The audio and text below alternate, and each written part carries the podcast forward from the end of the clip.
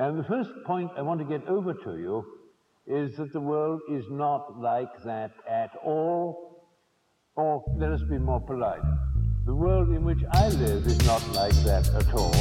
Vous écoutez les débats de la recyclerie. Des discussions engagées et publiques disponibles en podcast sur larecyclerie.com. Située à Paris, la recyclerie est un tiers-lieu d'expérimentation éco-responsable qui propose quatre actions repenser, réduire, réparer et recycler, soit quatre étapes pour changer d'air en 2019 et aller vers un monde plus juste, plus durable. Proposé par la Fondation Veolia, ce débat questionne l'économie circulaire avec Dominique Bourg, Amélie Rouvin et Marlene Weber. Bonjour à tous, je suis Fanny Demullier de la Fondation Veolia et j'ai le plaisir d'ouvrir cette 15e conférence de C à la recyclerie. Tout d'abord, un, grand merci à, tous pour votre présence parmi nous. Vous êtes nombreux, on, est ravis. Peut-être un petit test d'abord. Est-ce que certains ont déjà assisté à une conférence de C euh, ici à la recyclerie? Bon, quelques-uns. Et est-ce que vous avez déjà euh, assisté à des événements sur l'économie circulaire? Enfin, est-ce que vous savez déjà pas mal de choses sur l'économie? Qui, qui, sait des choses sur l'économie circulaire? Est-ce que D'accord, c'est pour tester un peu pour nos intervenants le, niveau de, connaissance. Merci pour votre intérêt. Euh, c'est un sujet qui nous tient énormément à cœur. Les enjeux environnementaux sont immenses, qu'il s'agisse de climat, qu'il s'agisse de biodiversité, qu'il s'agisse de préservation des ressources, de pollution. Tous ces enjeux, ils sont intrinsèquement liés. Il faut qu'à tous les niveaux, on se mobilise pour agir. Donc on s'informe et qu'on agisse. Donc euh, on est ici pour partager ces sujets avec vous. Ces conférences, elles sont proposées à la recyclerie parce qu'on est, est très fiers de ceux dont on est partenaire. Il incarne véritablement les valeurs de l'économie circulaire dans la manière dont il a été conçu, dans la manière dont il fonctionne et par la programmation qu'il propose. Et ces conférences s'inscrivent euh, au cœur de cette programmation. Donc on vous invite à, le visiter si vous avez le temps euh, aujourd'hui ou, une autre fois, mais aussi à aller voir euh, toutes les infos sur le, sur le site de, la recyclerie. L'économie circulaire, c'est vraiment une, une réponse à ces enjeux qui va permettre de préserver les ressources, de les renouveler, de limiter les pollutions, mais surtout de connecter l'ensemble des acteurs d'un territoire pour créer des boucles locales et réinventer cette économie qui, s'essouffle et ces ressources qui, s'épuisent. Pour vous en parler, on a un cycle de quatre conférences. C'est la première conférence du cycle 2019. C'est la quatrième année qu'on propose ce cycle, donc tous les contenus, j'y reviendrai, sont, sont disponibles par ailleurs. On a souhaité d'abord poser le sujet de repenser notre modèle économique, tout l'enjeu de l'économie circulaire, pour vraiment en profondeur expliquer comment il faut réinventer nos modes de production, mais aussi nos modes de consommation et engager le maximum d'acteurs sur le sujet. En mai prochain, on vous parlera de réduction de cette consommation, de ces ressources qui s'épuisent et, de ces comportements qui doivent vraiment profondément changer. En septembre, on parlera de réparation. L'idée, c'est vraiment de redonner de la valeur à la consommation, de sortir du linéaire, de passer dans le circulaire, de valoriser, recycler et d'inventer de nouveaux modes de, consommation. Et enfin, en novembre, on clôturera le cycle de l'année en parlant de recyclage. Évidemment, c'est au cœur de l'économie circulaire et comment agir ensemble pour euh, aller vers cette transition indispensable. Pour euh, vous parler de ces sujets, la Fondation Veolia a souhaité réunir des partenaires. On a un parrain prestigieux qui est Dominique Bourg, qui est avec nous ce soir, qui est le parrain du cycle de C depuis plusieurs années, qui est un philosophe, euh, qui est aussi enseignant à l'Université de Lausanne. Il vient de Lausanne exprès pour nous euh, aujourd'hui et il va partager sa très riche euh, et intéressante expérience sur le sujet. Et merci encore Dominique d'être présent avec nous ce soir. On a aussi l'Institut national de l'économie circulaire qui soutient ce, et qui participe activement à ce, cycle de conférences.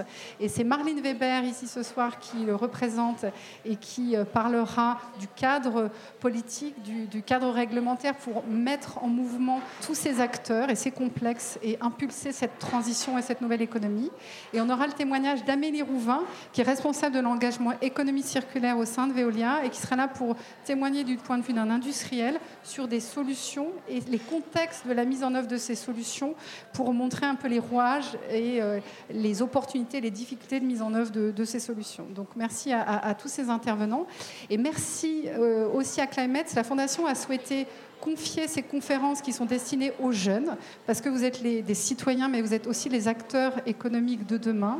Et pour parler aux jeunes, on a souhaité que ce soit une association de jeunes qui se mobilise. Et c'est Climate qui le fait tous les jours sur le sujet du climat, mais plus largement sur l'environnement, et qui va animer cette conférence. Donc je vais lui passer la parole dans deux minutes. C'est Alice Dominique qui, animera donc cette conférence et qui est directrice de la communication de Climate et qui anime cette conférence pour la première fois. Euh, peut-être avant de lui passer la parole, vous précisez que la conférence va durer une grosse heure, une heure et quart, qu'elle aura lieu elle va se dérouler en deux temps. Un premier temps où nos experts, de manière assez succincte, vont vous exposer les grands enjeux du sujet d'aujourd'hui. Et ensuite, une large place laissée aux questions. On est là pour débattre, pour répondre à vos questions. Donc merci dès à présent d'y réfléchir et de les préparer parce que ça enrichira euh, cette conférence. Je pense que je vous ai dit l'essentiel. Donc Alice, je te passe la parole. Merci.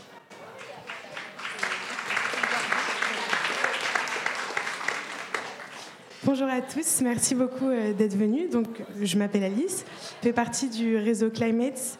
Nous sommes une association créée à l'international par les jeunes et pour les jeunes. Donc, on a quatre branches.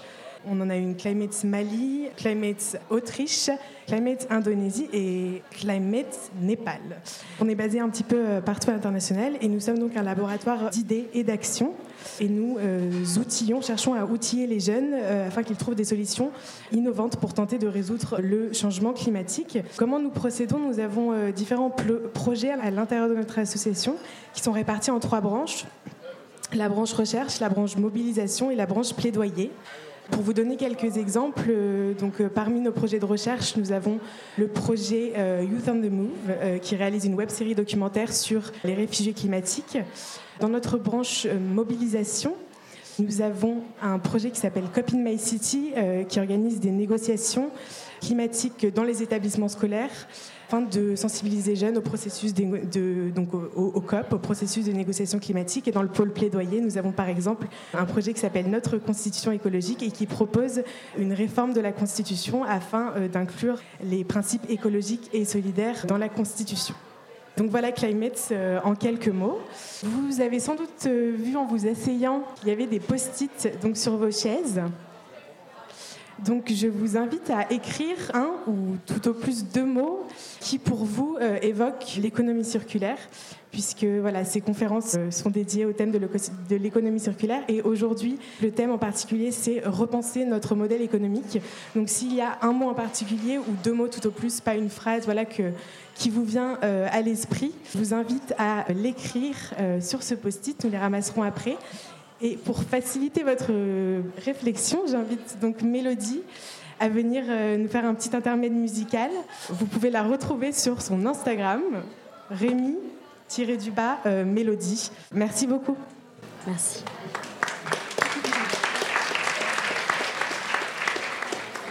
Approche-toi petit, écoute-moi gamin.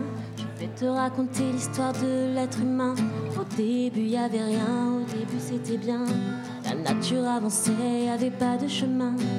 L'homme a débarqué avec ses gros souliers, des pieds dans la gueule pour se faire respecter. Les routes à sens unique, il s'est mis à tracer. Les flèches dans la plaine se sont multipliées et tous les éléments se sont vus maîtrisés. En deux temps, trois mouvements, l'histoire était pliée. C'est pas demain la veille qu'on fera marche arrière. On a même commencé à polluer les déserts tu respires. C'est demain que tout empire. Tu vas pas mourir de rire. Ça c'est rien de le dire. D'ici quelques années, on aura bouffé la feuille. Tes petits enfants, ils n'auront plus qu'un œil en plein milieu du front te demanderont toi t'en as qu'un, tu passeras pour un con. Ils te diront comment t'as pu laisser faire ça. T'auras beau te défendre, leur expliquer tout bas. C'est pas ma faute à moi, c'est la faute aux anciens. Mais y aura plus personne pour te laver les mains. Tu leur raconteras l'époque où tu pouvais manger des fruits dans l'arbre, allonger dans les prés. Y avait des animaux partout dans la forêt. Au début du printemps, les oiseaux revenaient que tu respires. Tu vas pas mourir de rire. C'est rien de le dire. Car demain, tant pis. Le pire dans cette histoire, c'est qu'on est tous esclaves. Quelque part assassin et si bien incapable de regarder les arbres sans se sentir coupable, à moitié défroqué, 100% misérable. Alors voilà petite histoire de l'être humain. C'est pas joli joli, je connais pas la fin. T'es pas né dans un chou, mais plutôt dans un trou qu'on remplit tous les jours comme une fosse à purin. Il faut que tu respires. Je vais pas mourir de rire. Que tout empire.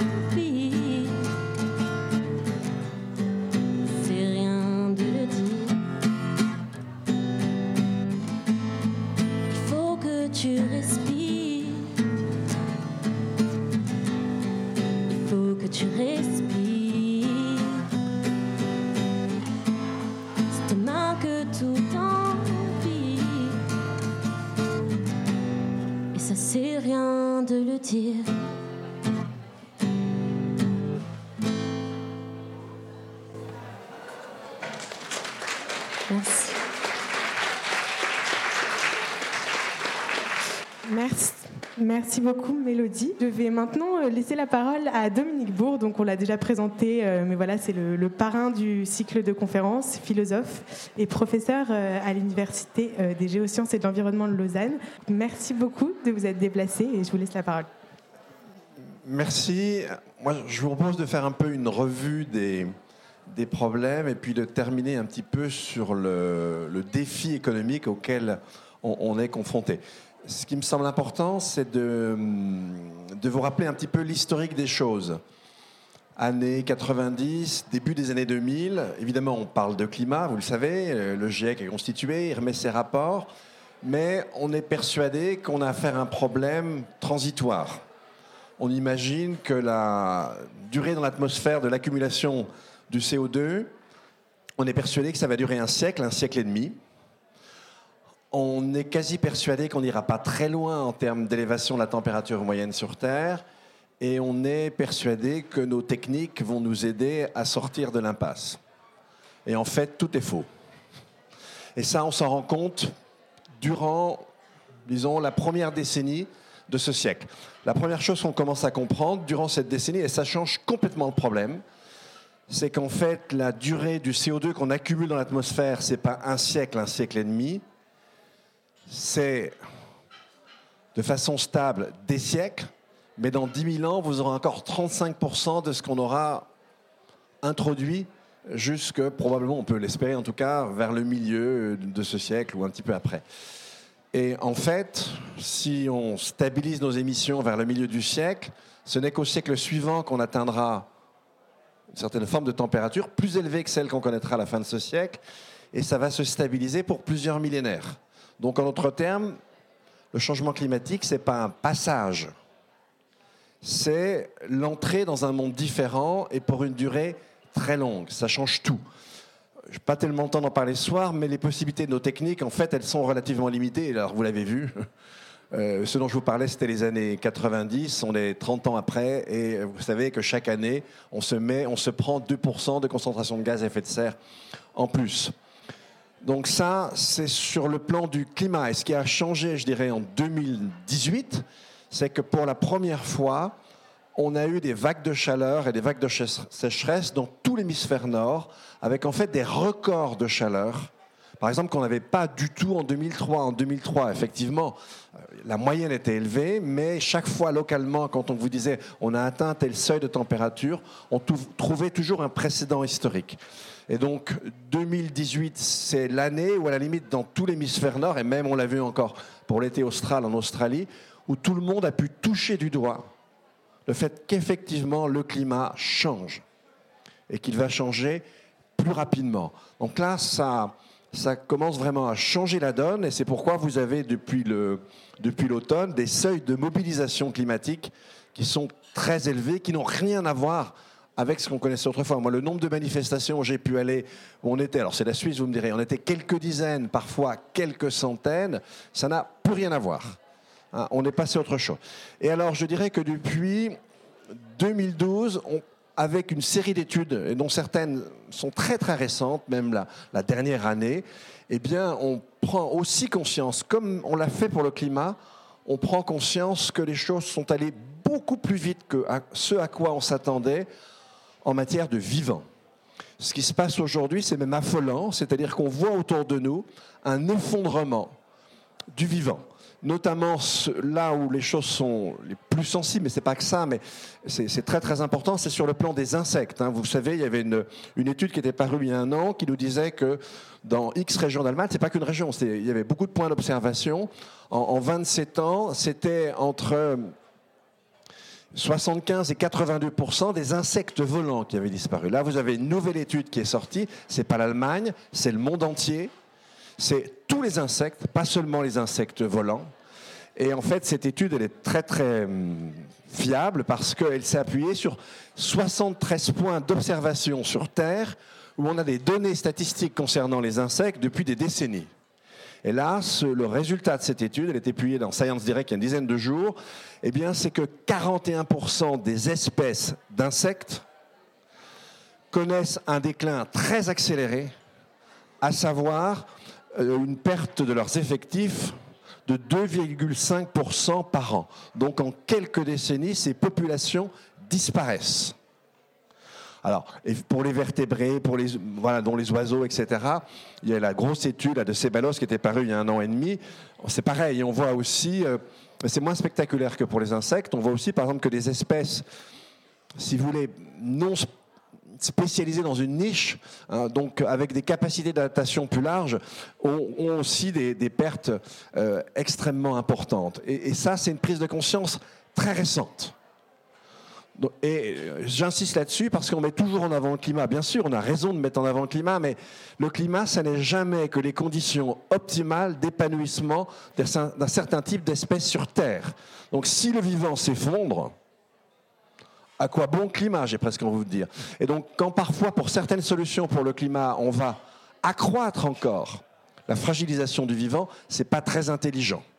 Si vous regardez du côté des émissions négatives, s'il y a des questions, je pourrais revenir, on peut être inquiet de ce côté-là. À ça, évidemment, s'ajoute le fait que là aussi, on commence à toucher du doigt la finitude d'un certain nombre de ressources. Donc en fait, c'est un peu comme si les choses s'étaient accélérées et d'un seul coup, tout bascule. On n'est pas très intelligents, les êtres humains. On a fait beaucoup de bêtises depuis qu'on est sur Terre. Et là, il faut qu'on arrive vraiment au pied du mur pour en fait se rendre compte que si on continue comme on continue, alors ça, je peux vous assurer, c'est le drame assuré. Et c'est, on pourrait revenir, du type de catastrophe auquel on ne pourra pas faire face. Je vous en donne simple, un simple petit exemple. Vous avez, je vous donnerai deux exemples. La chose la plus tendue aujourd'hui, c'est, on sait qu'avec à la fois le changement climatique et à la fois l'effondrement du vivant, ce qui va, disons, être affecté très puissamment, c'est nos capacités à produire de la nourriture sur Terre. La semaine dernière, vous avez un gros rapport de la FAO qui, vient, qui tire le signal d'alarme, notamment effectivement à la fois, si vous voulez, notamment les insectes, mais pas seulement, mais toutes les espèces qui accompagnent et qui permettent à l'agriculture d'exister, connaissent un effondrement. Donc voilà, on est dans cette situation qui est vraiment une situation gravissime. Et donc effectivement, dans cette situation gravissime, on ne va pas prendre des demi-mesures.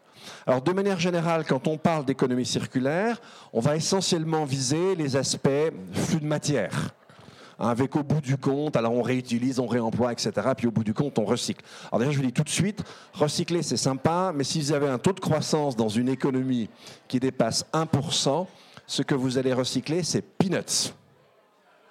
C'est facile à comprendre. Quand vous recyclez une matière, elle est rentrée dans l'économie 20, 30, 40, 15 ans, 40 ans parfois avant. Et donc, si vous avez un taux de croissance qui se situe autour de 2% ou 3%, ben effectivement, euh, en, fait, quand vous allez réintroduire dans le circuit économique la matière que vous avez recyclée, son niveau de consommation a complètement changé. Et donc, ce que vous allez réintroduire, c'est peanuts. C'est une toute petite partie de ce qu'on consomme au moment où vous le réintroduisez. Donc, si vous n'arrivez pas à, contrôler ce qui rentre dans le système économique, le recyclage, ça ne sert à rien. Par exemple, on a beaucoup recyclé de fer pendant le XXe siècle, et en fait, par rapport à tout ce qu'on a consommé, le pourcentage qu'on a épargné sur un siècle, c'est 5%. 5%. Parce qu'on a eu des taux de croissance, évidemment, très importants surtout après-guerre, déjà à partir des années 20 pour les États-Unis. Donc, ce qu'il faut bien comprendre, c'est en quelque sorte le défi qui est posé à nos économies. On a conçu nos économies comme un système totalement indépendant de la nature. Si vous avez étudié l'économie néoclassique, eh il n'y a pas de problème on, peut substituer au capital naturel qu'on détruit petit à petit en permanence du capital reproductible des techniques. C'est du flanc, ça n'a jamais existé. Quand on substitue une technique à une autre, c'est tout simplement pour aller exploiter une partie du capital naturel qu'on ne savait pas exploiter avant. Il n'y a aucune substitution réelle de, ressources. Donc on, détruit non seulement nos ressources, mais les équilibres, évidemment, euh, sur, euh, sur, euh, sur Terre. Donc voilà, on est dans une situation qui est quand même extrêmement particulière. Et par, par rapport à ça, eh bien, euh, ce qu'il faut bien comprendre, c'est que on va devoir faire en quelque sorte des efforts par étage, si vous voulez. Euh, si vous prenez par exemple ce que nous demande le GIEC, tel que vous l'avez vu dans le rapport SR15, hein, le dernier rapport sur les 1,5 degrés, on ne va pas pérorer sur les 1,5 degrés, bon, on, on s'en fiche, mais en tout cas, grosso modo, pourcentage peut osciller, mais il va osciller autour de la moitié. Grosso modo, il faudrait d'ici à 2030 il faudrait, d'ici à 2030, réduire à l'échelle mondiale, donc ça serait plus pour un pays comme la France, hein, réduire à l'échelle mondiale les émissions de gaz à effet de serre par deux. Alors, si vous pensez que vous... je ne sais pas si on va y arriver, mais on aurait tout intérêt à le faire. Mais si vous pensez qu'on va le faire avec des techniques, alors là, vous êtes d'une naïveté confondante. Hein, euh, Premièrement, pourquoi? Eh bien parce qu'au jour d'aujourd'hui, euh, l'énergie primaire qu'on consomme au monde par an, 81% et quelques pouillèmes viennent des ressources fossiles. Vous avez 2% qui vient du renouvelable à l'échelle mondiale, quelques pourcents qui viennent du nucléaire, le reste c'est l'hydroélectricité, la biomasse. Donc on a 80% d'autement carboné, c'est moins qu'on puisse dire, puisque c'est du carbone. Et donc bah, imaginez que dans 10 ans, on va peut-être réussir à réduire de 10%. Je rappelle que depuis des décennies, on est à ces 80%. Et je rappelle que ça fait depuis le début des années 90 qu'on parle de climat. En fait, le pourcentage de nos énergies fossiles n'a pas changé. Depuis qu'on parle de climat, il n'a pas changé d'un iota. OK? Donc, l'effort va vraiment, dans un premier temps, va complètement porter sur nos modes de vie. Alors vous avez, je ne l'ai pas repris là, mais vous avez un document qui a été fait par un petit labo français, qui a été rendu public par euh, le site Novetic, vous pouvez le voir. On voit ce qu'il faudrait faire en termes de mobilité, en termes d'alimentation, en termes d'habillement, en termes d'habitat. Euh, Ce pas des petites mesures. Interdiction tout de suite de l'achat d'une voiture particulière voilà, je vous donne que celle-là, euh, ça vous donne un peu le ton. Hein. Et effectivement, si vous êtes soucieux du climat, ben, vous n'avez pas tellement de choix. C'est ce qu'il faudrait faire. Alors maintenant, après, évidemment, euh, sur le temps plus long, il y a un certain nombre d'infrastructures qu'on peut changer. Mais la difficulté, c'est que le premier effort durant les dix premières années, il va reposer essentiellement sur les questions de mode de vie. Et en même temps, vous le comprenez bien, si on faisait ce qui est dans ce papier, c'est une déstabilisation totale du système économique faut bien avoir ça en tête. Donc ça, c'est très important parce que ça nous permet de vraiment bien comprendre qu'en en fait, sur la durée, on peut s'en sortir. Mais par exemple, avec une élévation de la, température moyenne sur Terre de 3,7, 3 degrés 7 dixièmes, eh bien, il y a une grande partie du sud de l'Arabie jusqu'à une partie de l'Inde et de la Chine où vous auriez une accumulation de chaleur et d'humidité qui sature les capacités de régulation du corps humain. Et donc, c'est des régions où on ne pourrait pas vivre dans la, période chaude. Donc, on n'y vivrait plus. On ne va pas déménager euh, des milliards de personnes euh, tous les ans. Donc, quand on vous dit que l'enjeu de ce qui nous arrive aujourd'hui, c'est la dégradation des conditions d'habitabilité de la Terre, prenez-les au pied de la lettre. Ça n'est pas une métaphore. Ça n'est pas une image. Alors là, regardez, euh, vous avez le Sri Lanka. Là, vous avez les États-Unis. On ne satisfait même pas tous les besoins sociaux et on explose les limites planétaires. Alors en fait, c'est un mélange de limites planétaires et d'empreintes écologiques. Je ne vais pas rentrer dans les détails de la méthodologie. Mais en fait, il faudrait refaire ce schéma avec une autre façon d'aborder les besoins sociaux. On a les capacités à, la, à Martia Sen, euh, Martha Nussbaum, on a les neuf besoins fondamentaux à la Max Nif, c'est plutôt à partir de là qu'il faudrait raisonner. Parce qu'en en fait, dans cette satisfaction de besoins sociaux, on confond les besoins sociaux avec un consumérisme relativement étroit. Effectivement, si vous voulez avoir 4 4 4 par foyer, 15 tablettes, 10 iPhones, 3 immenses frigos, c'est sûr que vous êtes à gauche, c'est les États-Unis. À droite, vous avez le Sri Lanka. Alors, je ne vous, dis pas d'aller tous habiter au Sri Lanka, hein. mais vous avez le Sri Lanka. La plupart des besoins sociaux sont satisfaits, y compris l'accès à l'électricité. Et comme vous le voyez, on reste très loin des limites planétaires.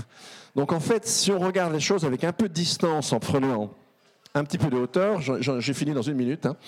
et si on prend un petit peu de hauteur, on voit très bien qu'on pourrait même satisfaire les besoins de 8 milliards de personnes sans excéder les limites planétaires, mais à une condition, de savoir renoncer à un consumérisme délirant. Si on ne renonce pas à ce consumérisme, de toute façon, c'est même pas la peine, ça ne peut en aucun cas marcher. Or, aujourd'hui, comme vous le savez, toutes les économies vont et encouragent ce consumérisme. Donc, voilà, vous avez compris la radicalité de la difficulté à laquelle on est confronté.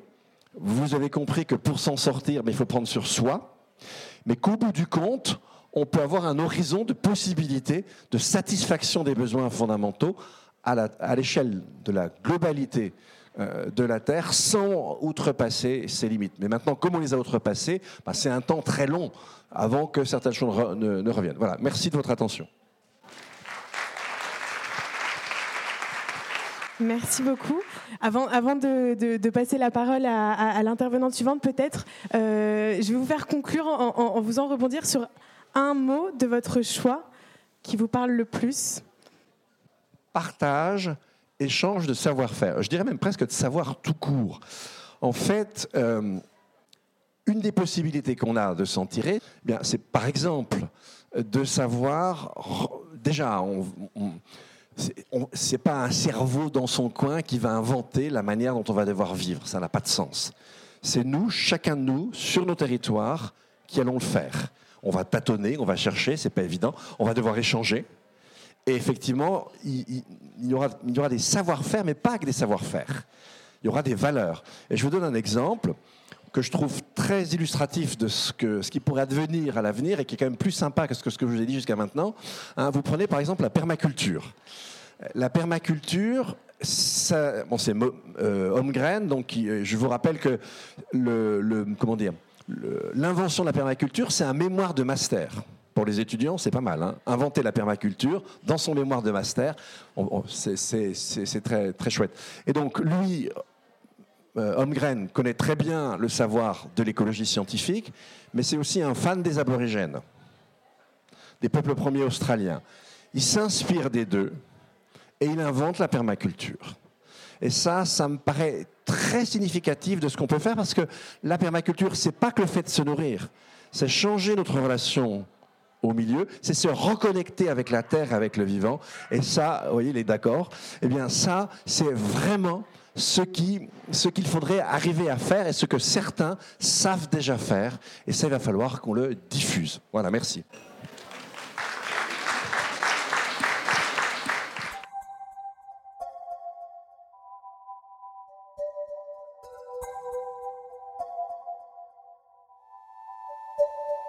En matière de climat et de biodiversité, la situation est gravissime et nous oblige à repenser, dès maintenant, notre système économique afin de le reconnecter à la nature.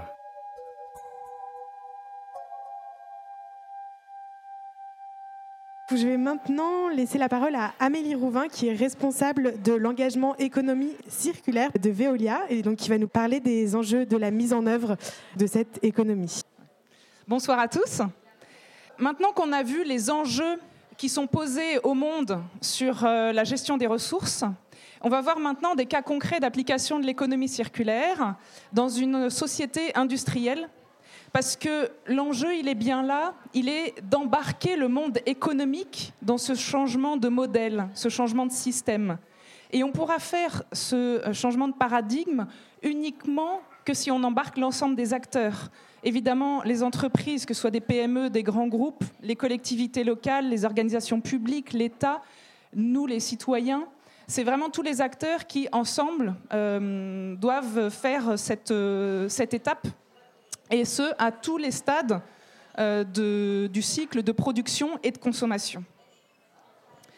On va voir à travers des exemples pourquoi aujourd'hui on considère qu'il n'y a que 9% du monde qui est circulaire, quelles sont les difficultés, les freins et puis les leviers.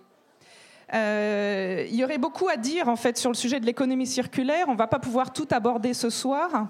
Euh, c'est pour ça que dans ce cycle de conférences qu'on propose ici depuis quatre ans, euh, à chaque fois on aborde une thématique différente. Pendant les prochaines cette année, on va voir en particulier le recyclage par exemple, qui n'est qu'un pilier de l'économie circulaire.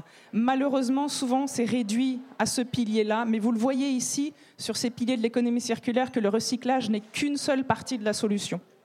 Au centre de ce schéma de l'économie circulaire euh, de l'ADEME où on retrouve les piliers, se trouve le but la finalité de l'économie circulaire, qui est la gestion efficace des ressources. Tout l'enjeu, il est là, c'est d'optimiser et de réduire notre consommation de ressources. S'il y a une chose à retenir, c'est ça. Euh, et chez Veolia, on est dans ces enjeux-là de gestion de la ressource, puisque euh, on gère des ressources eau, énergie, déchets. Et à travers ces trois activités, en fait, on crée de plus en plus des synergies entre ces activités. Euh, par exemple, quand on fournit l'eau potable pour les villes, euh, une fois que nous, en tant que consommateurs, on utilise cette eau dans les toilettes, dans la salle de bain, ça part derrière dans le système d'assainissement, le réseau d'eau usée, ça part en station d'épuration pour être traité et pour pouvoir être rejeté de manière propre au milieu naturel. Ces eaux usées, on peut les voir comme une pollution, mais on peut aussi les voir comme une ressource. Ce qu'on fait, par exemple, c'est qu'on récupère euh, la chaleur dégagée par les bactéries qui sont contenues dans ces eaux usées, qui en moyenne sont à 19 degrés à peu près. Cette chaleur, on la récupère et on peut alimenter ainsi en énergie à nouveau les villes à travers des centres aquatiques, des écoquartiers, dans une boucle vraiment locale d'économie circulaire. C'est-à-dire qu'à partir de cette pollution qu'on considère maintenant comme une ressource, ressource locale pour un usage local. Donc une vraie boucle d'économie circulaire. Euh, ce qui est intéressant, c'est que euh, ces trois métiers euh, ont considérablement évolué ces dernières années. On est passé chez Veolia d'un opérateur de valorisation des déchets à un gestionnaire de la ressource optimisée et à un producteur de matières recyclées. Donc en fait, chez nous, nos métiers sont considérablement en, transformation depuis ces dernières années. Et on le voit, euh, c'est le reflet aussi des enjeux de la société. On a parlé dans des précédentes conférences de ce cycle de, technologies absolument incroyables. On est capable de produire du bioplastique à partir des eaux usées. Mais comme l'a dit Dominique, on n'est pas tant dans un enjeu technologique que dans un enjeu en fait euh, systémique et de, de comportement, euh, de repenser complètement nos métiers et cet exemple des bioplastiques qu'on est capable de produire à partir des eaux usées, il n'est pas économiquement viable, pas aujourd'hui et pas dans les années à venir. Et tout l'enjeu de l'économie circulaire, il est là. Il est comment on rend viable économiquement les solutions plus vertueuses. Parce que c'est une hérésie que euh, les matières recyclées coûtent plus cher que euh, les matières vierges à partir de pétrole. Donc c'est comment on transforme ce modèle économique-là avec l'ensemble des acteurs. Je vais vous donner un exemple concret on va partir sur le terrain dans une usine au Maroc, un petit film de deux minutes, et on en reparle après. L'usine de Tanger, c'est une des plus grandes usines du groupe euh, Renault, dans le top 3. Elle est bâtie sur un, terrain de 300 hectares. 10% euh, de cette surface euh, est construite. Une main-d'œuvre importante aussi présente dans cette usine. 8700 personnes. Cette année, on se rapproche de 320 000 voitures produites. Ça veut dire qu'on a chaque minute une voiture qui sort des chaînes de Tanger. Et on exporte vers 74 pays différents. Le réchauffement climatique euh, c'est une donnée aujourd'hui qui est, partagée pour tout le monde.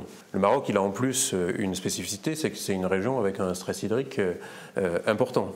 Donc là, vous avez les deux conditions pour dire bah, au Maroc, il faut avoir une usine qui soit complètement engagée dans la préservation de, de l'environnement. Ça passe par deux caractéristiques clés. Elle est conçue pour être zéro émission CO2 et zéro rejet liquide. 100% de ces rejets sont recyclés et donc rien n'est euh, déversé dans l'environnement. Et ça, c'est vraiment quelque chose de très particulier, de très spécifique au sein du groupe Renault, au sein de l'Alliance Renault-Nissan, et je peux même vous dire dans le monde de l'automobile en général. À Tanger, on a euh, trois chaudières qui produisent euh, de l'eau surchauffée et ces chaudières sont alimentées par de la biomasse. Concrètement, ce sont des grignons d'olive. Le grignon d'olive, c'est un combustible 100% biomasse avec un haut pouvoir calorifique. Les résidus de la fabrication d'huile d'olive euh, c'est largement euh, disponible au Maroc. Et donc on introduit dans nos chaudières. Pour produire de l'eau surchauffée à 220 degrés, alimenter les études peinture et la production de l'eau chaude pour le chauffage des bâtiments et des autres process qui utilisent euh, de l'énergie thermique. Le bilan qu'on peut faire de ce process, c'est qu'on a une économie de 100 000 tonnes de CO2 par an, 100 000 tonnes de CO2 qui ne sont pas rejetées de l'atmosphère. La deuxième caractéristique, c'est zéro rejet liquide. On est capable d'avoir un effluent qui est parfaitement réinjectable dans notre process. Pour une voiture euh, classique, pour simplifier, on va consommer 2 mètres cubes d'eau par voiture. À Tanger, on va consommer la moitié moins. Notre contribution avec le process zéro rejet liquide, c'est d'économiser à peu près 300 000 mètres cubes par an. Au moment où on a euh, démarré cette usine, Renault avait déjà cette euh, conscience euh, de la préservation du climat. Et donc, c'est ce qui a euh, présidé au choix de Veolia pour son expérience, pour sa compétence et la capacité à obtenir ces résultats. C'était pas gagné dès le départ que ce process allait fonctionner. Donc Veolia a travaillé avec nous conjointement et a même été celui qui a, qui a proposé et qui a conçu ce, euh, ce process-là. La réalité de la performance, elle est évidente, hein, c'est dans l'usine, donc euh, il y a une transparence totale entre Veolia et Renault sur le fait que le process est bien en place au quotidien et qu'il fonctionne. Pourquoi je voulais vous montrer ce film? Parce qu'en fait, c'est ça, c'est comment on transforme les usines industrielles, comment on transforme les, les entreprises, les acteurs économiques dans les pratiques. Alors, après l'étape, et ce que fait Renault en parallèle, c'est tous les, véhicules électriques et bien plus loin l'économie du partage pour euh, optimiser euh, les, véhicules immobilisés.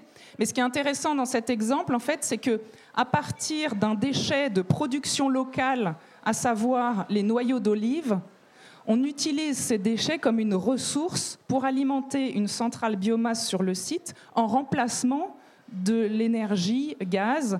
Euh, dans d'autres pays, ça peut être de l'énergie euh, pétrole ou charbon. Donc l'intérêt, c'est qu'on utilise une ressource locale, un déchet, pour en faire de l'énergie renouvelable, euh, ce qui contribue à l'indépendance énergétique des sites, des villes et des, des États. Voilà, donc c'est un élément clé pour la partie énergie. Un deuxième exemple dont je voulais vous parler, c'est un exemple sur l'aspect social qui est euh, malheureusement souvent euh, le parent pauvre dans l'économie circulaire. On en parle assez peu. C'est un programme qui a été euh, monté depuis 2014, qui s'appelle Pop-up, qui est un programme d'open innovation sociale. Le but, c'est d'accompagner et d'accélérer les entrepreneurs sociaux dans les territoires pour répondre aux enjeux sociaux et environnementaux pour ça, il y a deux axes. Le premier, on noue des partenariats financiers, mais aussi opérationnels avec les entrepreneurs sociaux pour développer l'accompagnement dans les territoires avec des incubateurs que vous voyez ici, HECAT, e Ticket for Change, Make Sense, et beaucoup d'incubateurs euh, locaux euh, également. Le deuxième axe, c'est de rendre possible la co-création de solutions innovantes ensemble entre les activités du groupe et euh, ces startups, ces entrepreneurs de l'ESS. Ça passe par soit euh, des prestations, soit du co-développement de services, ou même on les embarque pour répondre de manière commune à des réponses à appel d'offres euh, qui sont de, taille assez conséquente et qui du coup leur permettent, eux, entrepreneurs sociaux, d'avoir encore plus d'impact. Ainsi se constitue un écosystème de partenaires sur plusieurs thématiques, euh, comme on voit ici, et notamment dans l'économie circulaire. Aujourd'hui, il y a 15 incubateurs qui ont été euh, créés grâce à cette démarche pop-up. C'est plus d'une centaine d'entrepreneurs euh, sociaux qui ont été accompagnés dans plusieurs villes en France et aussi à l'étranger, à Mexico, en Inde. Et je vais vous montrer un deuxième film. Là, on part en Île-de-France avec Logicité. Face à l'ampleur des défis sociaux et environnementaux, des startups inventent des solutions innovantes et durables. Le programme solidaire, c'est le programme de solidarité du syndicat des eaux d'Île-de-France. Il vise à assurer le droit à l'eau pour tous et donc Veolia, à travers Veolia eau d'Île-de-France, opère euh, le contrat pour aider les habitants à maîtriser leur consommation et finalement redevenir acteurs de leur consommation. La mission de Croix-Rouge Insertion Logicité, c'est euh, lutter contre la précarité énergétique, d'accompagner des ménages qui rencontrent des difficultés euh, dans leur consommation d'eau et d'énergie. Logicité euh, propose de faire un diagnostic et des conseils individualisés aux ménages via la réalisation de visites à domicile. Nous avons choisi Logicité parce qu'on était convaincus de leur modalité d'action, à la fois par l'insertion de population et également par la méthode de porte-à-porte, puisque c'est ça qu'on voulait promouvoir pour accompagner les habitants du territoire. Ce que font les salariés de Logicité, c'est apporter ce type de petit équipement malin aux habitants pour leur permettre de maîtriser leur consommation. Des mousseurs, un sablier. Logicité nous apporte toute sa connaissance et ses compétences en termes de visite à domicile, accès aux habitants qui sont en difficulté. Ce que Veolia euh, apporte à Logicité, c'est de la visibilité avec euh, des mises en relation et puis les missions d'accompagnement des ménages sur les questions de maîtrise des consommations d'eau. Plus d'une centaine de familles ont pu être accompagnées. Il y en a plus de 25% dont la consommation a diminué grâce à l'accompagnement de Logicité. C'est environ 125 euros d'économie euh, par ménage et par an.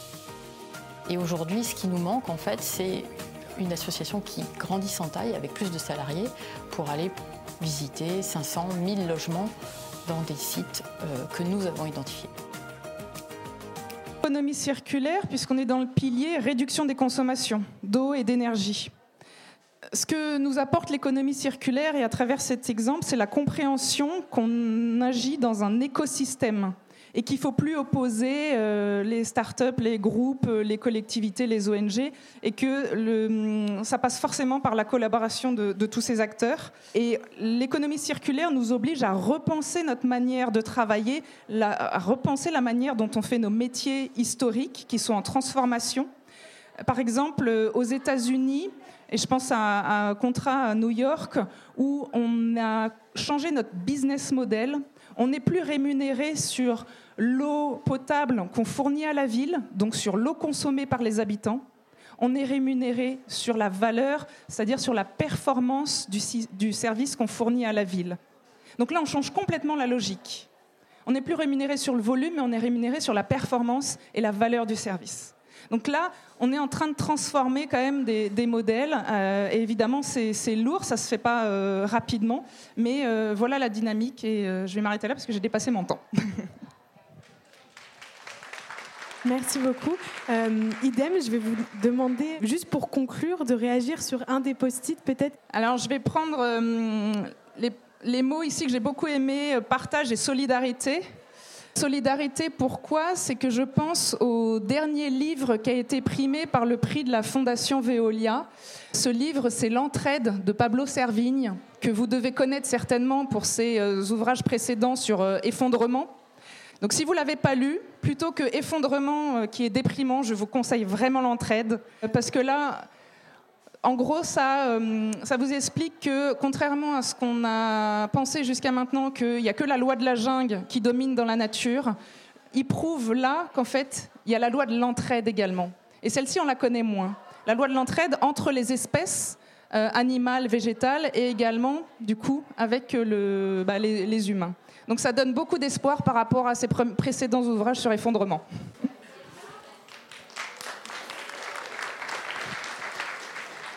Je vais maintenant laisser la parole à notre troisième intervenante, donc Marlene Weber, qui est chargée de mission à l'Institut national de l'économie circulaire. Bonjour, je suis Marlene Weber, chargée de mission affaires juridiques et européennes euh, à l'Institut national de l'économie circulaire. Juste euh, en introduction, Qu'est-ce que l'Institut national de l'économie circulaire? C'est un think tank qui rassemble 200 membres, donc euh, des associations, des entreprises, des fédérations, des collectivités, des écoles et universités, qui réfléchissent ensemble à trouver des solutions pour l'économie circulaire à travers des groupes de travail, donc notamment la commission juridique, Europe, la commission relative au marché public. on réfléchit aussi aux indicateurs de l'économie circulaire, au système agricole. et puis on fait des études que vous pouvez aussi retrouver sur notre site internet. Donc sur l'emploi et l'économie circulaire, sur la réutilisation des eaux usées, sur les indicateurs, euh, voilà, pour, pour les études de cette année.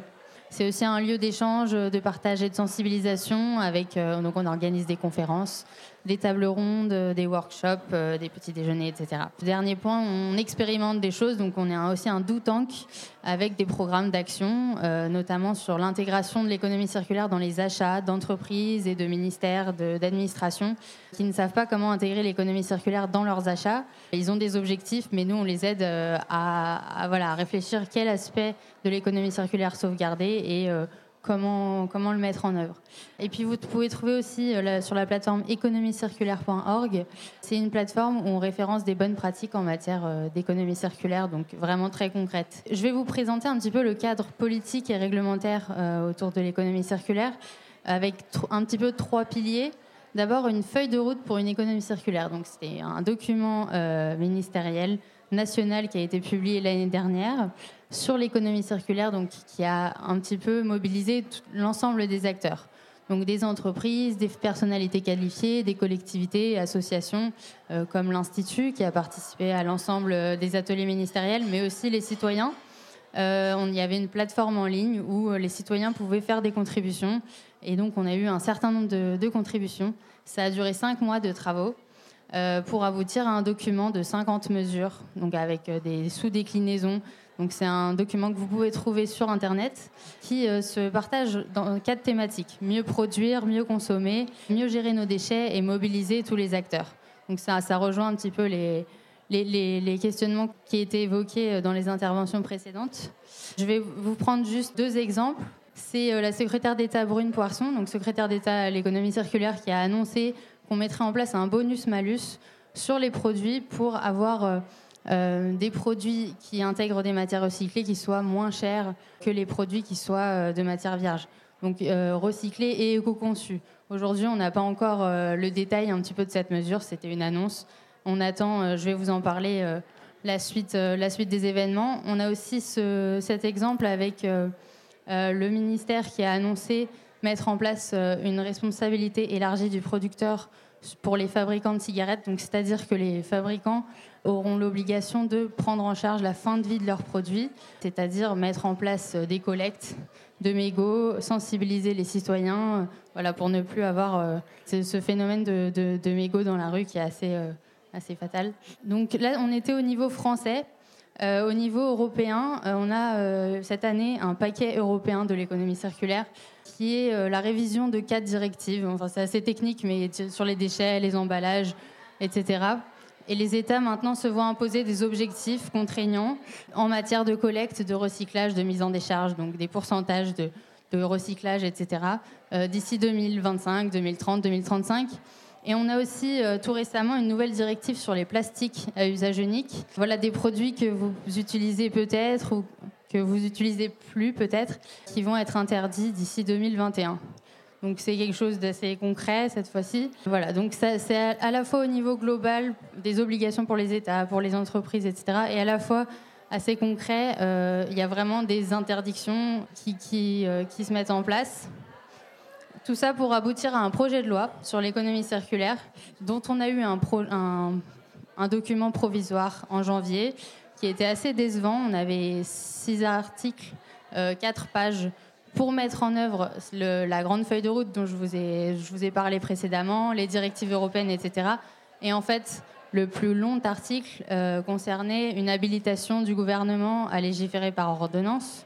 Et donc, dans le cadre du grand débat national, ça ça, ça passait pas. Donc, il y a eu un courrier euh, des associations, des sénateurs pour revenir sur cette méthode. Euh, voilà, c'est l'idée de légiférer par ordonnance, j'imagine que vous connaissez, c'est le fait de ne pas avoir de débat parlementaire sur ce projet de loi. Donc, euh, la, ministre a réagi et donc l'économie circulaire est intégrée au grand débat. Donc vous avez jusqu'à vendredi maintenant pour euh, donner vos propositions sur le site internet du grand débat. Et donc nous, au sein de l'Institut, on élabore euh, des propositions aussi. Donc comme je vous ai dit, on a des acteurs très divers. Et on essaye euh, d'en sélectionner 10. On en a déjà sélectionné 10 à destination des pouvoirs publics pour une économie circulaire. Donc vous, pourrez les trouver très prochainement. Je peux vous donner des exemples. Euh, notamment l'interdiction de destruction des invendus, euh, quels qu'ils soient, parce que vous avez peut-être vu, il y a eu un reportage sur Amazon, etc., qui détruit euh, des biens électroménagers, des textiles qui, n'ont pas été utilisés et qui viennent d'être produits. Donc c'est un peu une aberration. la mise en place d'une TVA circulaire, c'est-à-dire une TVA qui est réduite sur les activités et les biens issus de l'économie circulaire. Parce qu'aujourd'hui, comme l'a dit Amélie Rouvin, euh, les produits qui sont euh, bénéfiques pour l'environnement coûtent en général plus cher que les produits euh, voilà, issus de matières vierges qui ont fait énormément de transport, etc. Donc c'est un peu des mécanismes pour corriger ces défaillances de marché. Et puis je peux vous donner un dernier exemple, promouvoir la formation à l'économie dès le plus jeune âge. Donc malgré le fait qu'on n'a on pas le temps, comme, comme l'a dit Dominique Bourg, la, la, transformation va vraiment passer par par la formation des plus jeunes. Je pense que déjà ici, on est beaucoup plus conscient que la génération précédente. Et je pense que ça va s'amplifier, mais voilà, il faut vraiment, euh, euh, dès, le plus jeune âge, dès l'école primaire, apprendre les principes de l'économie circulaire, la réparation, la longue durée de vie des biens, etc. J'en profite pour répondre à la question de Climate. Je voulais parler aussi de partage et de solidarité, mais ça a déjà été pris par tout le monde. C'est vrai que l'idée de partage et de solidarité, c'est aussi bah, c'est là où il y a le plus de post-it d'ailleurs, c'est, je pense que c'est le moyen pour arriver à l'économie circulaire et à la fois, euh, l'économie circulaire va le permettre avec des mécanismes comme par exemple l'économie de fonctionnalité. Je ne sais pas si vous savez ce que c'est, mais c'est euh, remplacer la vente d'un bien par la vente de son usage. Euh, vous achetez la lumière, le service de la lumière, plutôt que l'achat d'ampoules. Et donc le propriétaire reste, le fournisseur reste propriétaire des ampoules, il a tout intérêt à ce que les ampoules aient une longue durée de vie parce qu'il euh, n'a pas intérêt à en vendre le plus possible. C'est pareil pour euh, les pneus. Michelin vend des kilomètres parcourus maintenant plutôt que des, pneus. Euh, et donc, voilà, le fournisseur prend en charge la maintenance, le recyclage, la fin de vie, la réparation, etc. Et c'est des nouveaux business models qui vont permettre de, transformer notre société et d'avoir un peu un système gagnant-gagnant euh, pour les producteurs et les, citoyens. Voilà, merci.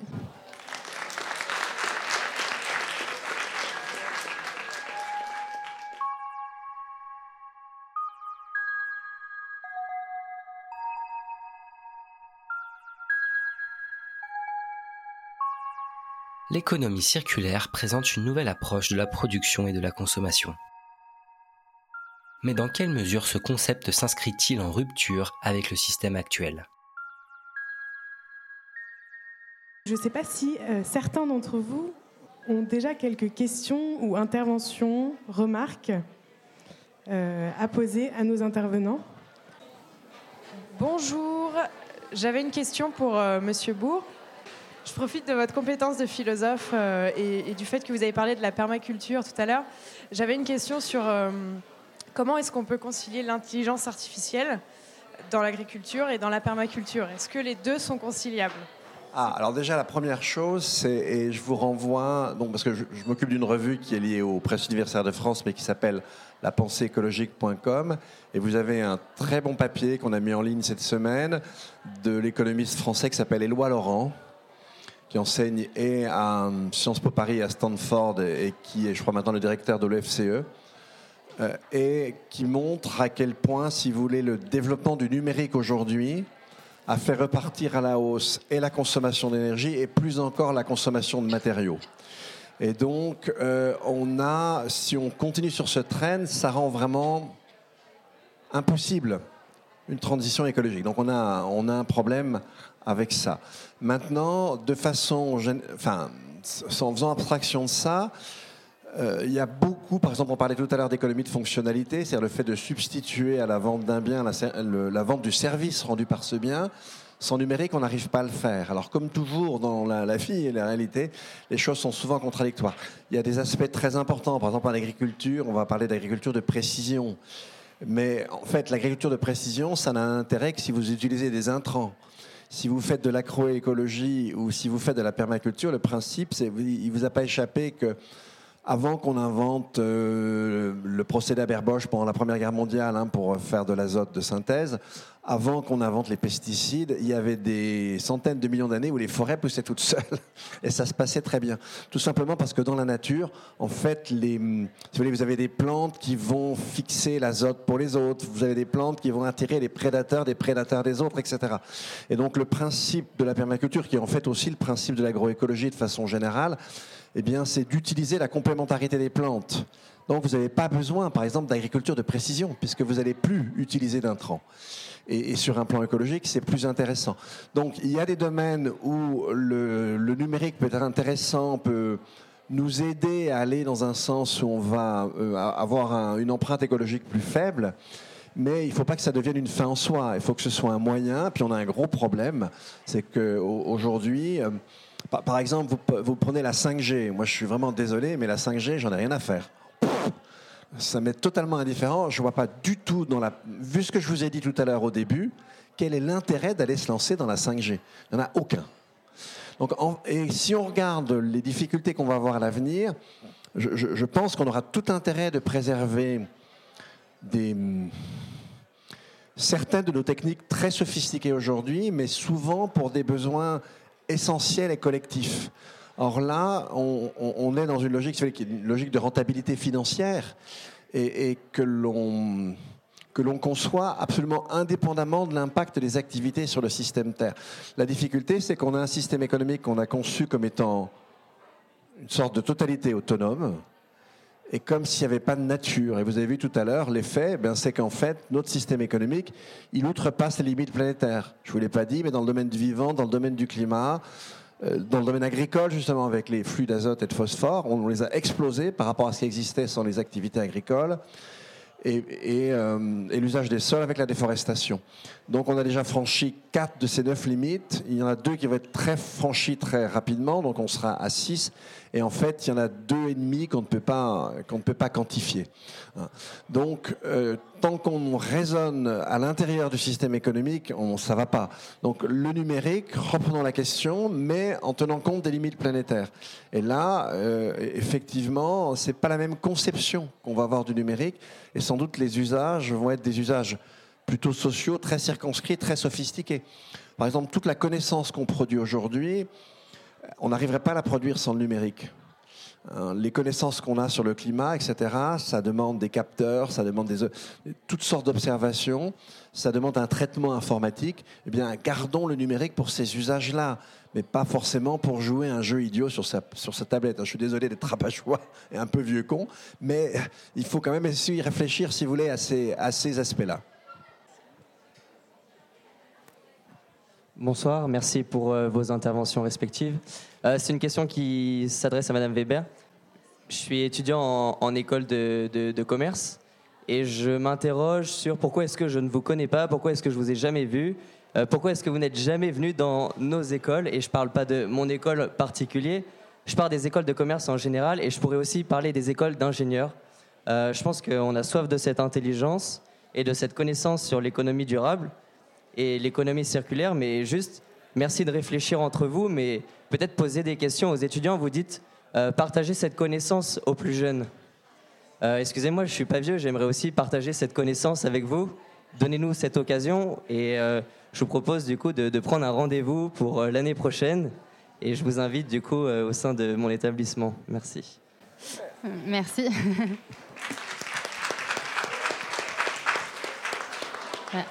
On ne va pas forcément attendre l'année prochaine, hein. on peut se voir dès cette année euh, avec plaisir. Euh, on commence à, on développe des partenariats avec des, des universités, des écoles. Donc on a l'IPAG, l'ESSEC, euh, on a avec l'université d'Aix-Marseille notamment.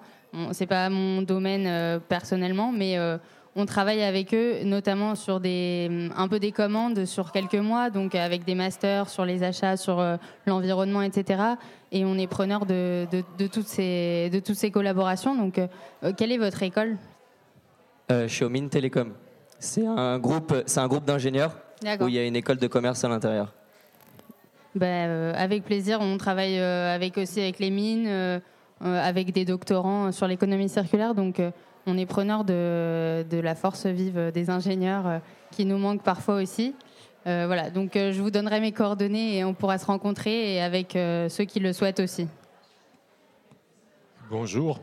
D'après ce que j'ai compris dans l'économie circulaire, la récupération ou le recyclage, c'est peanuts.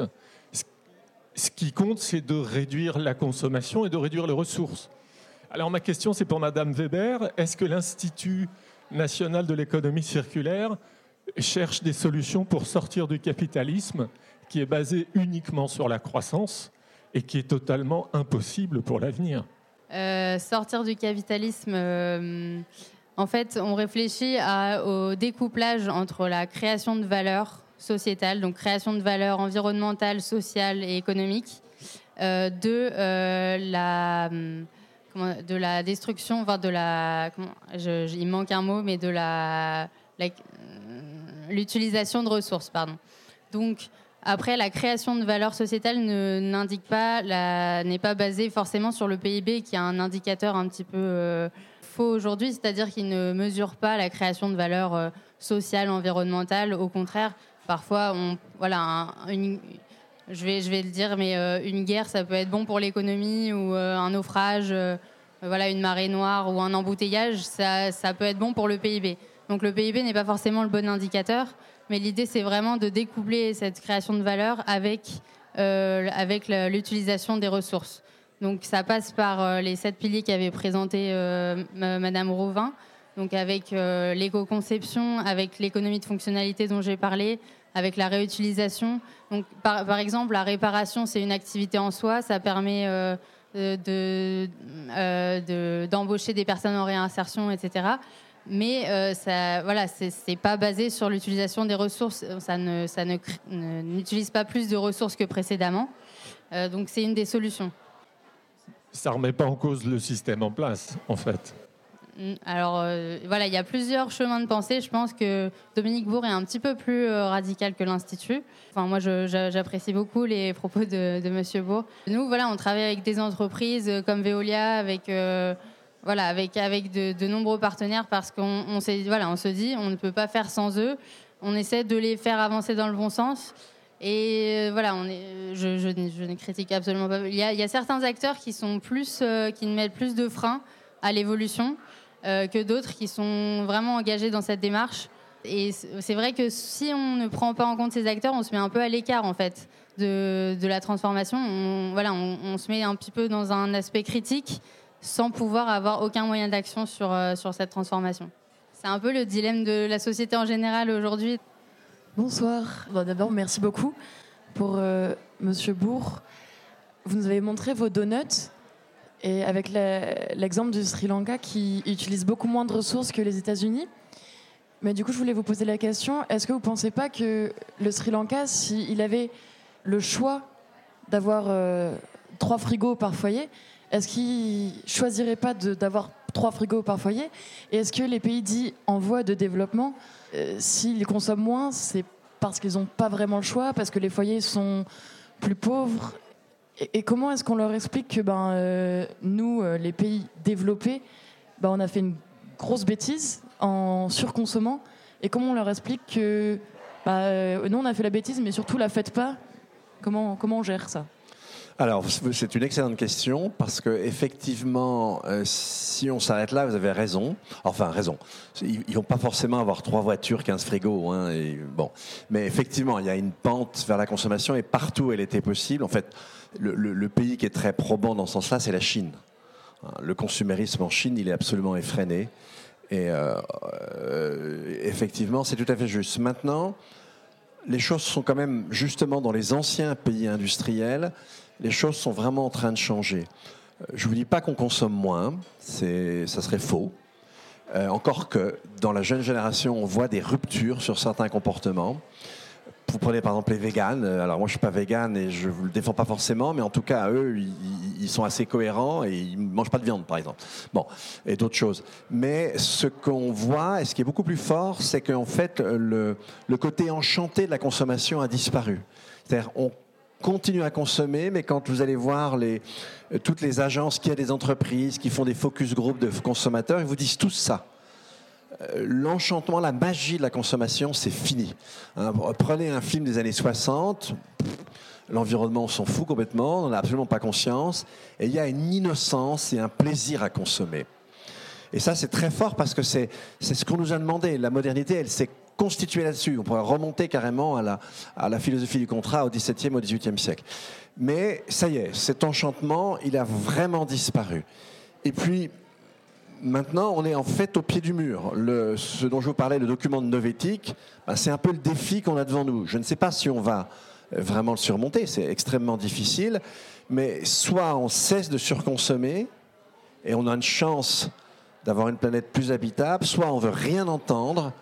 Alors on arrêtera de toute façon aussi de consommer, mais ça sera beaucoup plus violent. Et si nous-mêmes, les anciens pays industriels, on n'est pas capables de rentrer dans cette démarche, ben vous avez raison. On n'est absolument pas fondé à demander aux autres de le faire. C'est pour ça, même par exemple, un pays comme la Suisse, qui a, euh, en termes d'émissions de gaz à effet de serre, c'est grosso modo, c'est un petit peu plus, mais grosso modo dix fois la France, tout simplement, parce que la France, c'est 68 millions, euh, les Suisses, c'est 8 millions, donc euh, voilà. Hein. Mais bah, même dans ce pays, et surtout dans la jeunesse, on, voit maintenant enfin, des comportements qui commencent à changer. Hein, moi, par exemple, dans mes, parmi mes étudiants, j'en ai pratiquement aucun qui a le permis de conduire. Moi, j'ai pas de voiture. Mais eux, la plupart, ça les intéresse même pas. Ils ne se posent même pas le problème, ils passent même pas leur permis. Alors c'est plus difficile en France quand on habite à la campagne, mais c'est un pays où il y a un réseau de transport en commun qui est très bien fichu. Et puis, tous les peuples sont pas rentrés dans cette danse. Alors évidemment, je vais vous prendre un exemple très spécifique, mais vous allez en Thaïlande, il y a plusieurs euh, populations de nomades de la mer, les Mokon, les Moklon, etc. Eux, leur horreur, pour eux, le cauchemar total, c'est être riche. Intéressant.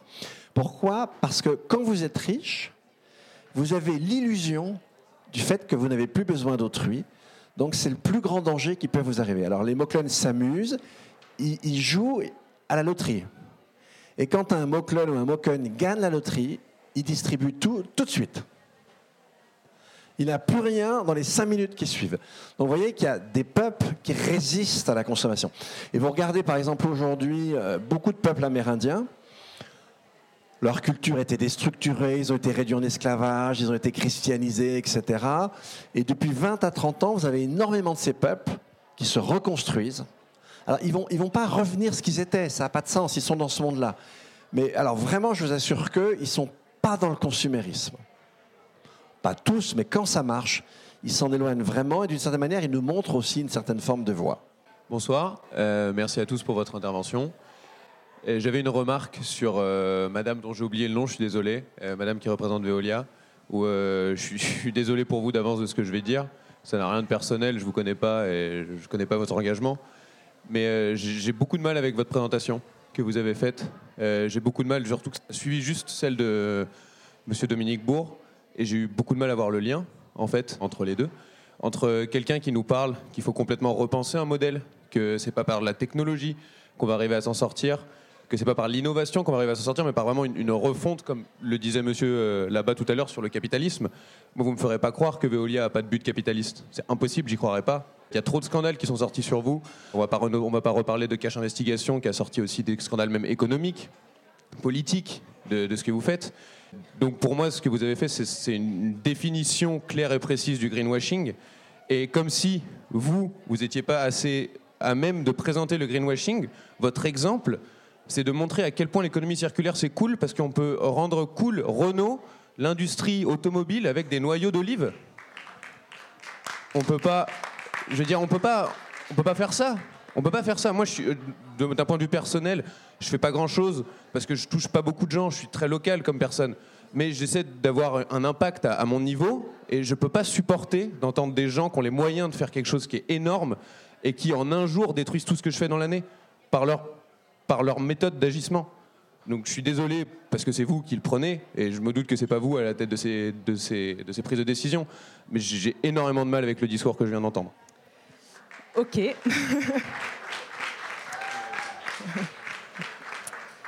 Évidemment, je m'y attendais un peu, forcément, grand groupe, euh, Veolia. Comment répondre à ça? Je viens d'ONG, moi, à la base. Je viens d'ONG et quand je suis passée euh, dans ce que je savais pas, qui était euh, le groupe Veolia, on m'a dit Ah, mais tu passes du côté obscur.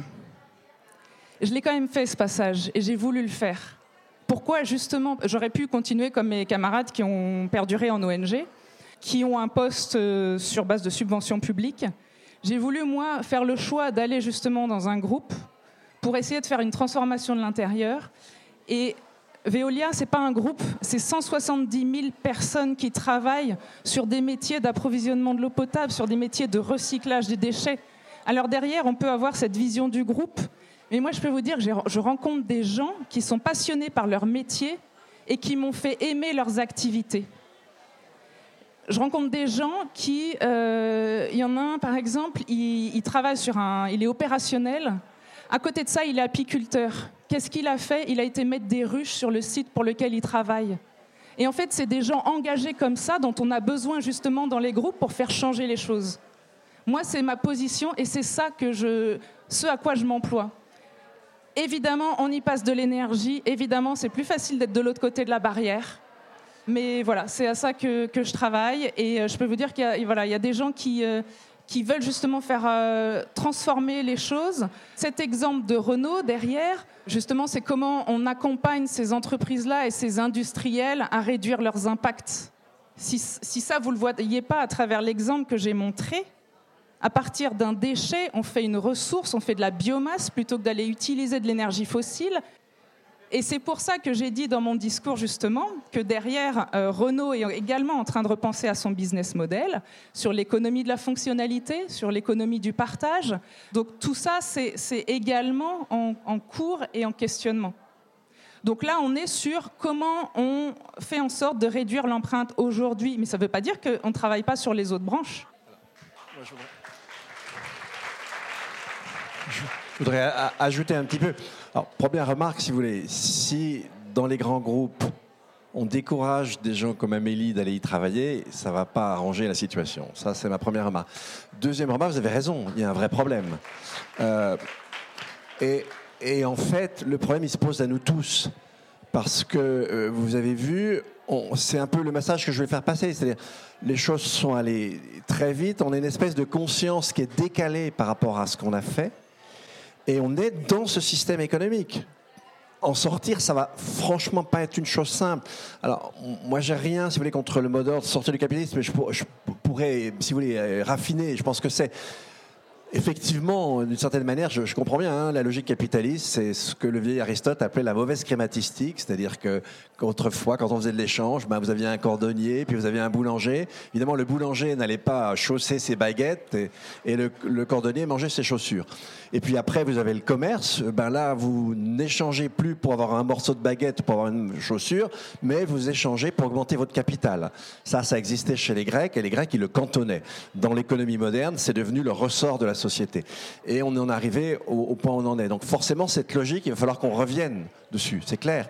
Mais le problème, si vous voulez, la, question est tellement difficile. On est tellement coincé là-dedans que moi, ce que je mets avant tout, si vous voulez, en avant, bah, c'est qu'on a tous besoin les uns des autres, quel que soit le niveau où on est, pour essayer de tâtonner et de se sortir de cette impasse mortelle pour nous. Et, je, comprends votre démarche, mais en même temps, si, on accuse les gens qui, là où ils sont, font la démarche pour faire mieux, c'est pas bon. Oui, je sais bien, je sais bien, mais en fait, c'est pas non plus à vous que je réponds. Je comprends très bien votre position et d'une certaine manière, je la partage, mais ce que je partage moins, si vous voulez, même si vous dites c'est pas Amélie, vous, vous, lui dites, et Amélie, elle reçoit ça, voilà. Bon, donc ça, c'est vraiment un message, si vous voulez. On est dans une passe très difficile. Et vraiment, dans cette passe difficile, ce qu'il faut. Alors, évidemment, les, horribles, les méchants, on est d'accord. Mais quand les gens, ils, ben, ils, ont un boulot, ils sont là où ils sont, ils essaient de faire le mieux qu'ils peuvent. Et, là, on a tous besoin les uns des autres. On, a, dans un premier temps, 10 ans, mais en même temps, changer, ça va être assez long. Hein. On vient y mettre quelques décennies. Et là, on a vraiment besoin de l'entraide. Et il faut jamais perdre ça de vue. Moi, c'est vraiment le message que je veux faire passer. Voilà.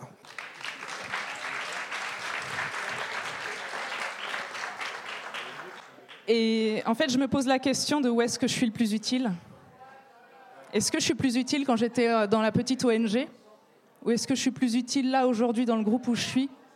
Euh, Est-ce que c'est là où j'ai pas le plus de marge de manœuvre pour faire changer les choses? Et c'est ça, moi, qui est mon driver.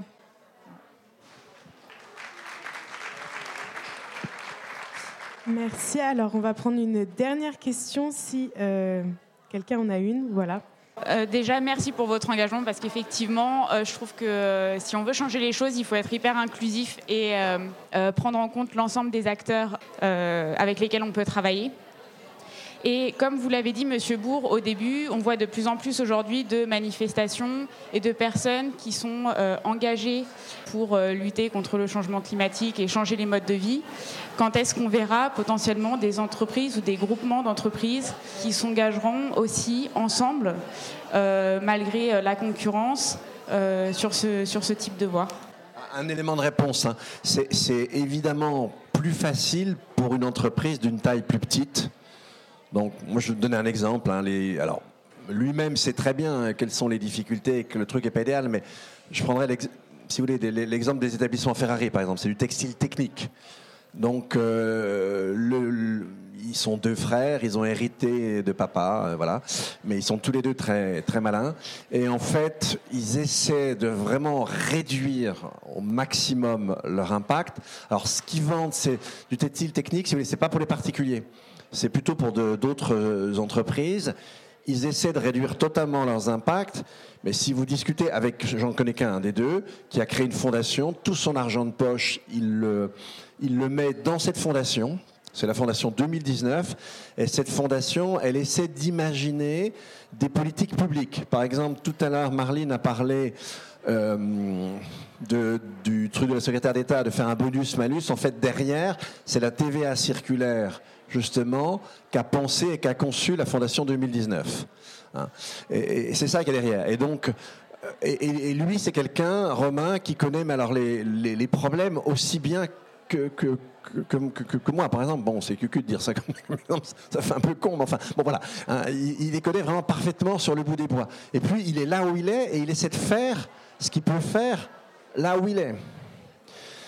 Et pour moi, si on n'a pas, si vous voulez, un peu à tous les endroits dans la société, des gens un peu pionniers comme ça, à la limite, il serait d'accord avec vous. Sur le fond, il sait que cette logique, à un moment donné, on va en sortir. Mais on va pas en sortir du jour au lendemain, sinon tout s'effondre et on va crever de faim. C'est ça la difficulté.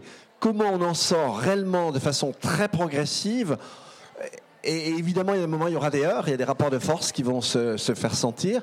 Mais, si vous voulez, encore une fois, il y a, il y a une, manière fantasmée et, et en fait irréelle de prendre ça en compte, où on va fasciner une espèce de violence qui, en fait, va nous ramener probablement à une manière pas beaucoup plus intéressante de faire les choses. En revanche, si on se dit, on n'est pas naïf, mais on essaie de faire avancer partout on peut avancer, mais en disant chaque fois, en ayant très clairement l'objectif. Moi, avec un collègue qui s'appelle Asperger, on a publié un bouquin, c'était ça l'idée. On dit, ben voilà. Et, en fait, ce qu'on proposait, la, Suisse l'a proposé comme euh, sous une forme de votation. C'est-à-dire, comment un pays pourrait s'engager à revenir au bout de 30 ans à une empreinte écologique d'une planète par personne. Donc on se donne cet objectif et puis tous les, tous les ans, on voit dans quelle mesure on a avancé, on corrige les mesures. Moi, je vois plus ça comme manière d'avancer, si vous voulez, qu'une espèce de sortie rapide. On ne sait pas ce que ça veut dire du capitalisme, surtout que la seule sortie qu'on a connue, c'est un capitalisme d'État avec l'Union soviétique. Donc c'est pour ça que je comprends vraiment ce qu'on veut dire quand on dit ça, mais on se fait plaisir et on ne sait pas ce qu'il faudrait mettre derrière changer. Le seul truc qu'on peut faire dans un premier temps, c'est réguler le système, le réguler de façon assez impérieuse pour qu'on atteigne vraiment certains objectifs. Ça, j'y crois, ça, c'est possible. Au bout du compte, vous aurez peut-être plus de capitalisme. Mais en tout cas, ça, c'est possible. Et une espèce de sortie immédiate, ça me semble quand même un fantasme. Je vois pas comment, comment ça peut marcher et comment ça peut faire quand vous êtes dans une économie qui est totalement systémique, où toutes les parties sont interdépendantes les unes des autres. Jeudi dernier, j'étais à Bruxelles et euh, à la Commission européenne, on parlait de, des manifestations de jeunes, de Greta Thunberg Et je pense que ça a vraiment un impact parce que déjà, ça donne une pression sur les politiques, sur les industriels. Et ça donne aussi un pouvoir parce que si, les citoyens sont pas engagés, c'est pas les politiques euh, qui vont voilà au niveau européen, au niveau national. S'il n'y a pas une impulsion qui vient d'en bas, euh, il va rien se passer. Même s'il y a une volonté politique, il faut qu'il y ait une pression citoyenne. Et là aujourd'hui, je trouve que depuis euh, un mois et enfin, pour moi, en tout cas, on n'a jamais vu ça et on en parle de plus en plus. Et à chaque fois, on nous parle de Greta Thunberg et des jeunes qui se mobilisent pour le climat. Et au niveau des entreprises, il y a des engagements euh, volontaires des entreprises. Il y a certaines entreprises qui font quand même des, choses assez intéressantes, qui, enfin, qui vraiment qui, changent leur modèle. Quand je parlais de, de Michelin, euh, c'est aussi. Alors, il y a la pression un petit peu politique, c'est-à-dire que s'ils s'engagent pas, on va mettre en place des réglementations euh, beaucoup plus contraignantes. Et à la fois, il y a aussi un manque de ressources à venir, c'est-à-dire que Michelin, euh, il, voit le manque de caoutchouc à l'avenir. Euh, et aujourd'hui, il est obligé de transformer son business model. Euh, voilà, pour transformer d'un business model qui est, basé sur la production de pneus le, plus possible à un business model où, il ne, vend pas le plus de pneus, où, le pneu dure le plus longtemps possible. Donc voilà, je pense que en tout cas cette mobilisation et aujourd'hui le fait que vous soyez nombreux, c'est aussi important. Je pense que enfin, c'est assez pas révolutionnaire, mais euh, on voit pas ça souvent et je suis assez contente. Donc euh, votre question portait sur l'engagement des entreprises. Donc, il y a en France une association qui n'est pas connue du grand public, mais qui s'appelle Entreprises pour l'environnement, EPE, e, qui justement réunit des entreprises qui travaillent sur l'économie circulaire, le climat, la biodiversité euh, et la santé également et environnement. Au niveau international, il y a l'équivalent, c'est le WBCSD.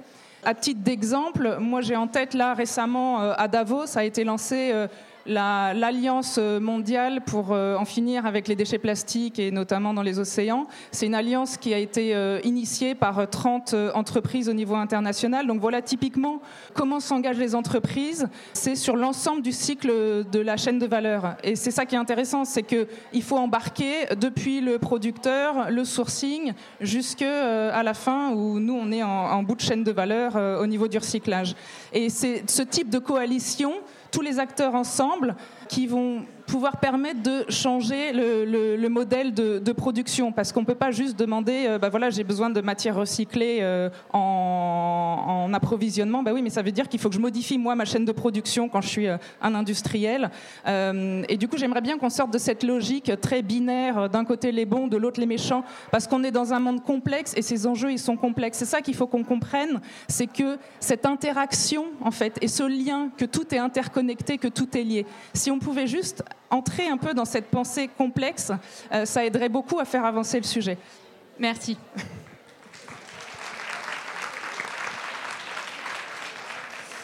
Voilà, la partie euh, questions-réponses touche à sa fin.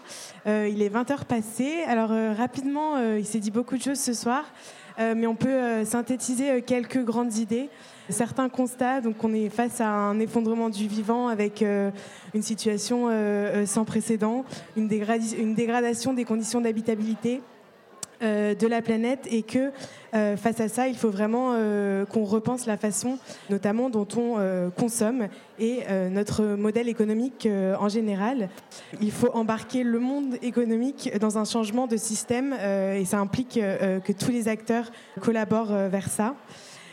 Le recyclage, c'est qu'une partie de tout ça. Il faut aussi penser à tout ce qui rentre dans le, dans le système économique avant même qu'il soit, euh, voilà, qu'on pense à son recyclage. Il faut penser au moment où il intègre euh, toutes nos chaînes de production. Et tout ce qui est valorisation des déchets, euh, c'est quelque chose qu'il faut vraiment mettre en œuvre, mais il faut aussi penser en amont et repenser l'économie dans son ensemble. Et on a également pu voir que certaines réglementations et certaines politiques sont déjà mises en œuvre, euh, notamment pour, euh, pour enclencher ce système, et ont été pensées euh, notamment donc, par l'Institut national de l'économie circulaire. Alors, je vais laisser la parole donc à Fanny Demullier pour conclure cette conférence. Merci à tous. Merci Alice. Euh, moi, je vais juste vous citer également euh, quatre phrases de, Dominique.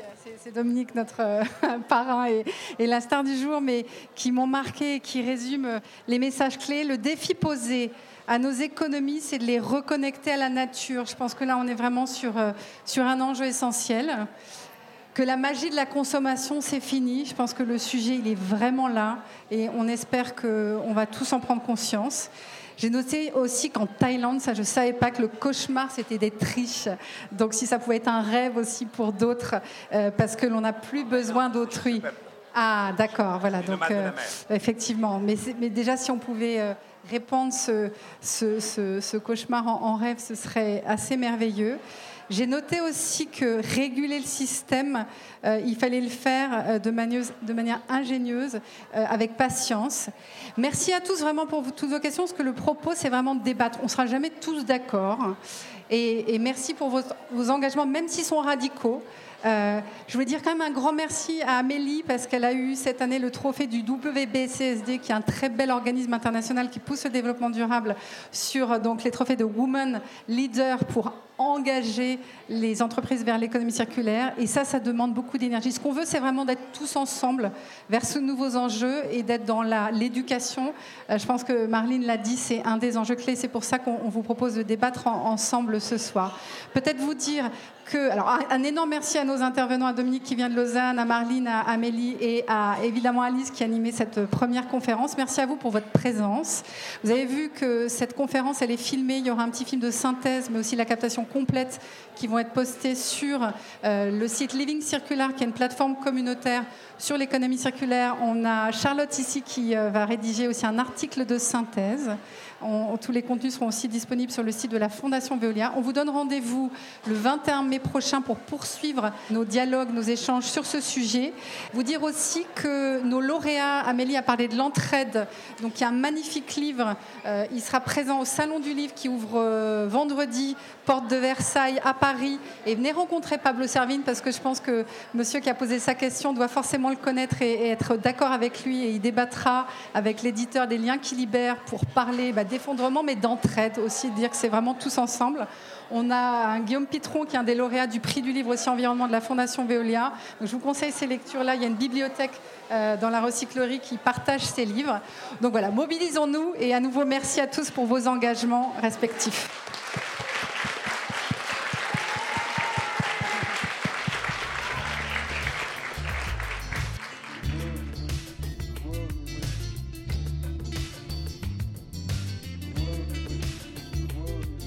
Merci d'avoir prêté une oreille attentive à cette discussion. Tous nos débats sont disponibles en podcast sur larecyclerie.com. Vous pouvez également suivre nos activités sur Facebook, Instagram ou encore mieux, venir échanger avec nous à la recyclerie au 83 boulevard Ornano à Paris, métro porte de Clignancourt.